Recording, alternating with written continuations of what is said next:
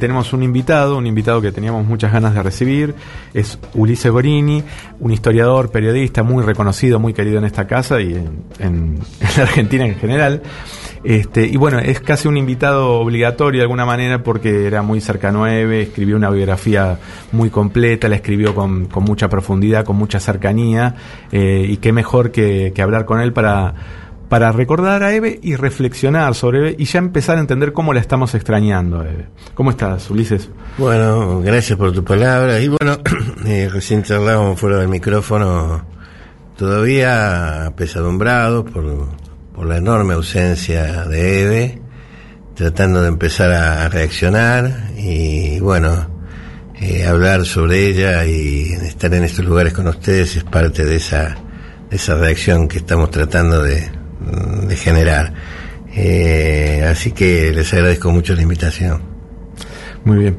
Hay muchas EVEs para, para pensar, para analizar. Eh, un oyente recién había hablado sobre la EVE en los 90, que para mí fue clave, entre tantas otras EVEs que podamos analizar. ¿Por qué? Porque nosotros veníamos de la derrota alfonsinista, de, de la desilusión terrible, habíamos, este, éramos yo era joven en ese momento, eh, el alfonsinismo nos daba cierta esperanza porque era la vuelta de la democracia, fue un fracaso estrepitoso. Eh, asumió Menem y traicionó el peronismo y en los 90 la juventud eh, detestaba, gran parte de la juventud no se puede totalizar, pero tenía un desprecio casi por o un desinterés por la política.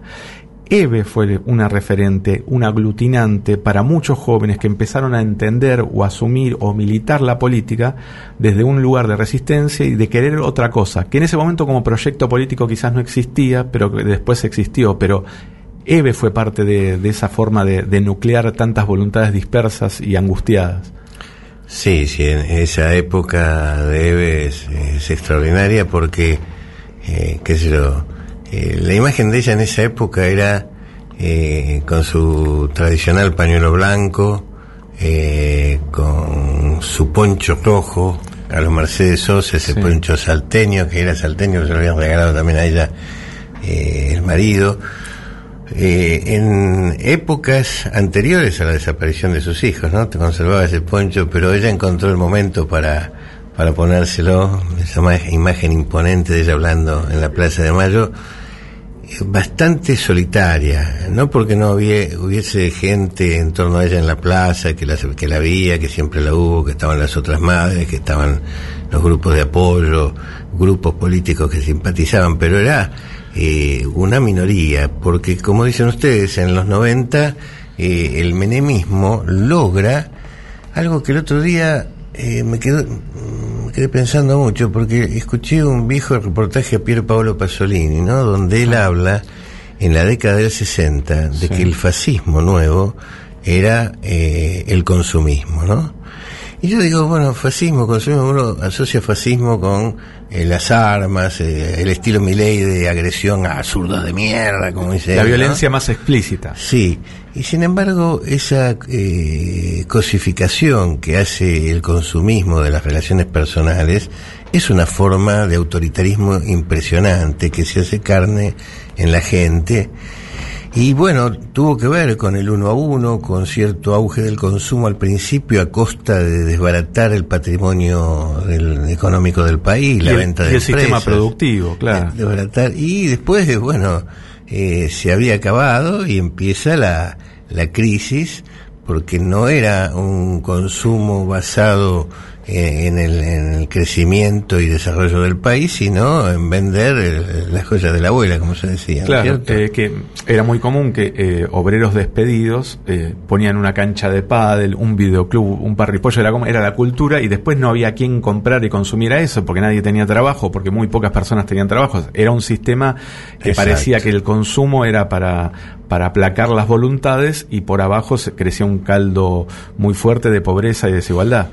Y eso acompañado luego, o antes incluso, por, por los indultos, ¿no? Es decir, por la regresión eh, de todo lo, lo, que se había logrado, que no era poco, tampoco era todo lo que querían las madres, ¿eh? por ejemplo, el juicio de la Junta, eh, que es indudablemente un logro importante de los sectores políticos eh, que impulsaban los derechos humanos, que impulsaban la transformación social, la revolución, si se quiere, y que encuentran un juicio que es un hito en la historia argentina, pero que también había tenido muchas limitaciones. No se olviden que ese juicio de la Junta se había condenado a perpetua por un genocidio solamente a dos personas, a Videla y a Macera.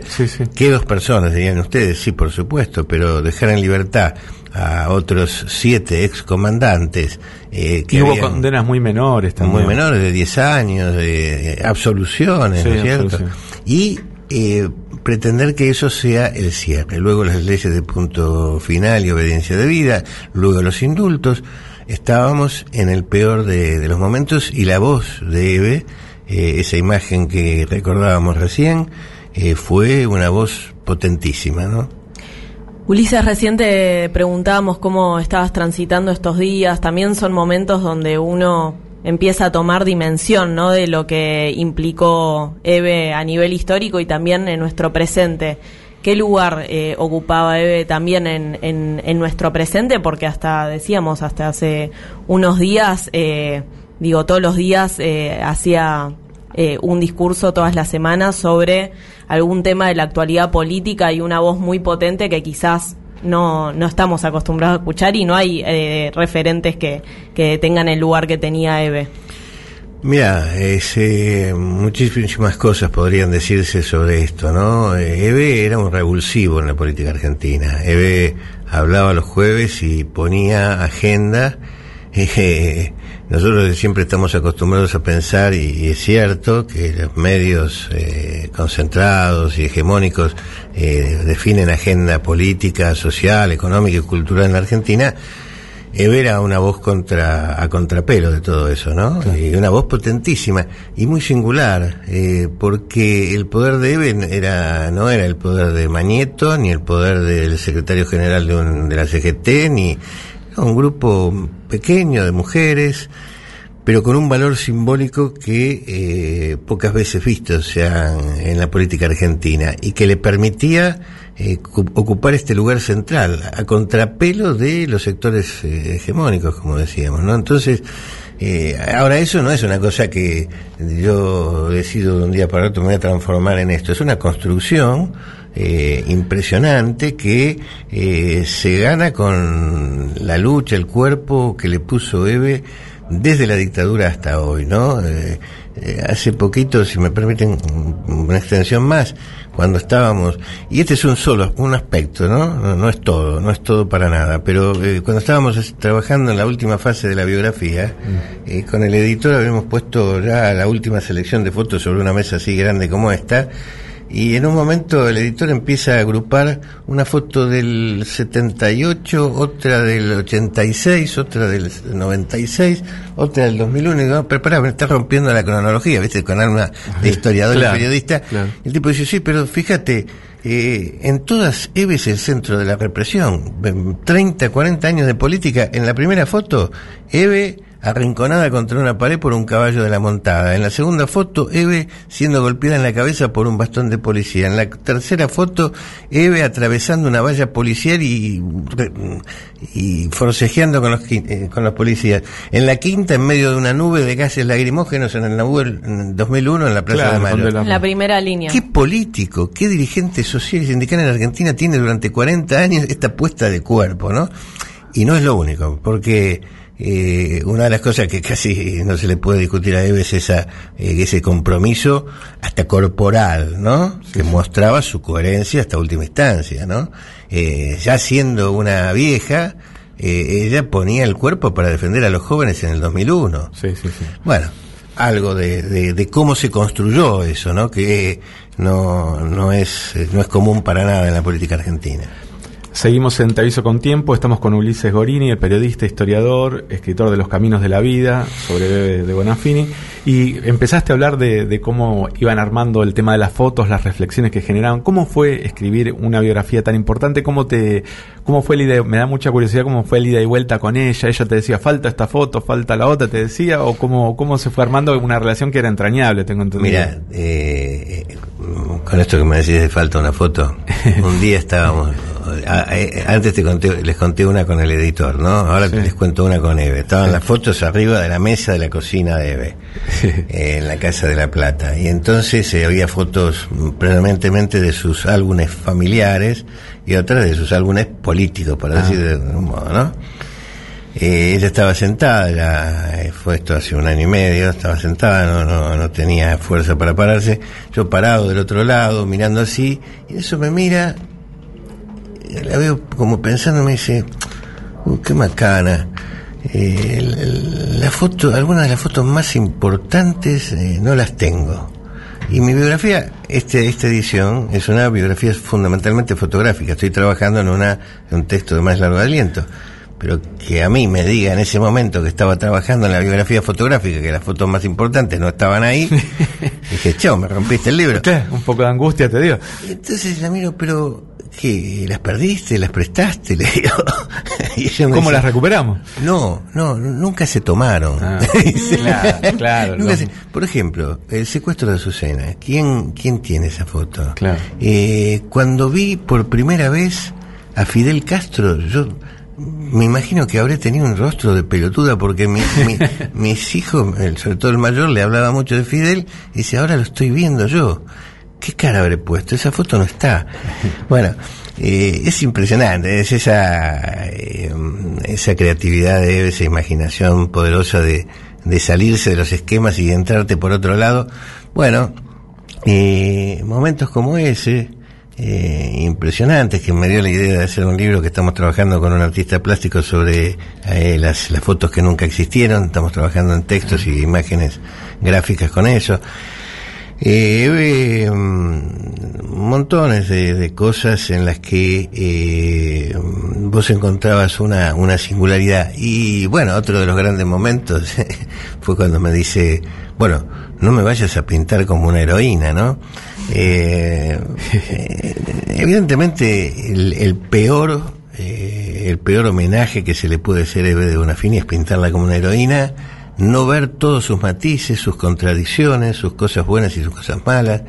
El problema es que en, estos días, tras la muerte de ella, que se hace este inventario, este debe y haber de las virtudes y los grandes defectos, ¿no? Algunos te ponen solamente el debe, empiezan a hablar de las exabruptos, de la frase. No, y algunos incluso con sus peros son insoportables en un momento de despedida. Y lo que debe hacerse, por lo menos en el caso de una biografía y en el balance, es encontrar el sentido esencial de una vida, ¿no?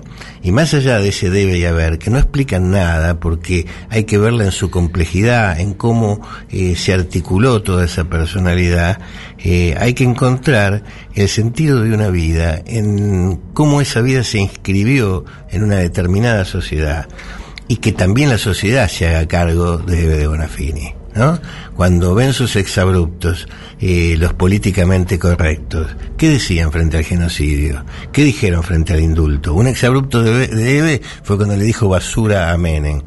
Claro, hoy muchos, aunque está retornando, ¿no? Por la ultraderecha y la derecha, la figura de Menem como rescatable para algunos, eh, pero en un determinado momento, bueno, decirle basura Menem parecía que estaba bien, pero cuando lo dijo ella, que lo dijo en España, eh, estábamos esperando, bueno, Menem la denuncia ante el Poder Judicial, que ya sabemos cómo es, y llegaba ese y estábamos esperando que la detengan, ¿no?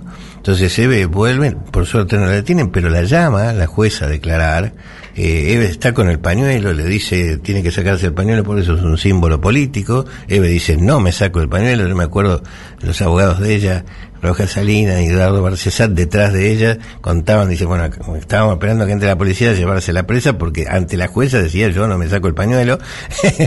y entonces la jueza se retira, dice, voy a tomar una resolución sobre esto, se va a un despacho, insisto, Eve sentadita ahí con su pañuelo, los abogados atrás parados, esperando que la vengan a detener, viene la jueza con la resolución y dice, la resolución la autoriza a usar el pañuelo. Bueno, ahí es el poder simbólico de que hablábamos. Tuvo miedo de ser la que firmaba que Eve iba en cana por usar el pañuelo. Este. y después Eve se va a la plaza y le dice, eh, sí, me equivoqué al decirle eh, una vez eh, basura a Menem, porque leí el diccionario, vi que tenía tres acepciones, eh, eh, materia en descomposición, eh, pedazos descartables, y las tres excepciones, acepciones le caben a Menem, o sea que le tendría que haber dicho no una vez, sino tres veces basura. y bueno, ¿eso es políticamente incorrecto? No, eso es mucho más que políticamente incorrecto. Eso es la reacción plebeya frente a esta ilustración genocida que hemos tenido. Eh, y hablo de ilustración porque, fíjense, yo tardé años en escribir la historia de las madres, ¿no? Antes de, la biografía de Eve. Todos los amigos me decían, escúchame, si no te apuraban a aparecer tres historias distintas. Y sin embargo, la Academia Argentina, la Academia, la Universidad, especialmente de la Universidad de Buenos Aires, eh, no produjo investigaciones, eh, algunas sí, viste el pañuelo, la estética de las madres, algunas consignas, todos aspectos parciales, pero meterse con el meollo de lo que fue el nacimiento del movimiento social Madres de Plaza de Mayo, muy poquito, ¿eh? Y tiene una explicación. Y fue la enorme implicación de la sociedad argentina, de gran parte de la sociedad argentina, con el genocidio. Y con la impunidad que vino después, porque no terminó en el 83. De ahí, bueno, la, la, construcción también de una universidad popular de las madres, ¿no? Eh, parte de las construcciones políticas eh, de EVE tan necesarias. Pensaba en esto que hablábamos hace un ratito de de todas las incomodidades que generaba Eve con lo que decía en los momentos donde nadie decía lo que lo que ella decía y algunas palabras que hoy eh, se las están apropiando la ultra eh, la ultraderecha como libertad como revolución y Eve creo que era una de las que retomaba esas palabras que hoy por parte de, de los sectores que no son la derecha digamos están un poco perdidas y, decíamos esto de qué necesidad de que de poder recuperarlas, ¿no? De poder retomar también que era lo que hacía Eve eh, la lucha de, de los 30.000. Sí, sí, yo recuerdo el momento en el 99, eh, todavía estábamos bajo la ola neoliberal, en vísperas de la crisis, eh, el modelo del uno a uno y todo eso. La debacle del, del uno a uno. Y Eve se le ocurre crear la Universidad Popular Madres de Plaza de Mayo, ¿no? Y estaban ahí en una reunión, medio surgió así como eh, espontáneamente, había una reunión de, de, académicos, intelectuales, periodistas, estaba Osvaldo Bayer, estaba David Viñas, estaba Horacio González, eh, bueno, no me quiero eh, no me quiero olvidar de algunos, pero entre esos había académicos eh, mexicanos y, dos cubanos, ¿no? Entonces cuando él dice que es, en medio de toda esa situación tan particular de retroceso del movimiento popular, de avance del neoliberalismo, dice crear una universidad popular, el, uno de los cubanos le dice, medio entre asombro y, y sorna, le dice, nosotros creábamos universidades después de la revolución, nunca antes, ¿no? y bueno, Eve instala la palabra revolución y la mantiene eh, bastante solitariamente en la actualidad. Yo recién hablábamos eh, fuera del micrófono y decíamos cómo han borrado esa palabra, cómo se le ha apropiado la, la, derecha. La derecha para no hacer ninguna revolución, sino para profundizar este sistema capitalista injusto. Eves en soledad mantiene, eh, o casi en soledad, mantiene esta palabra hoy más necesaria que nunca.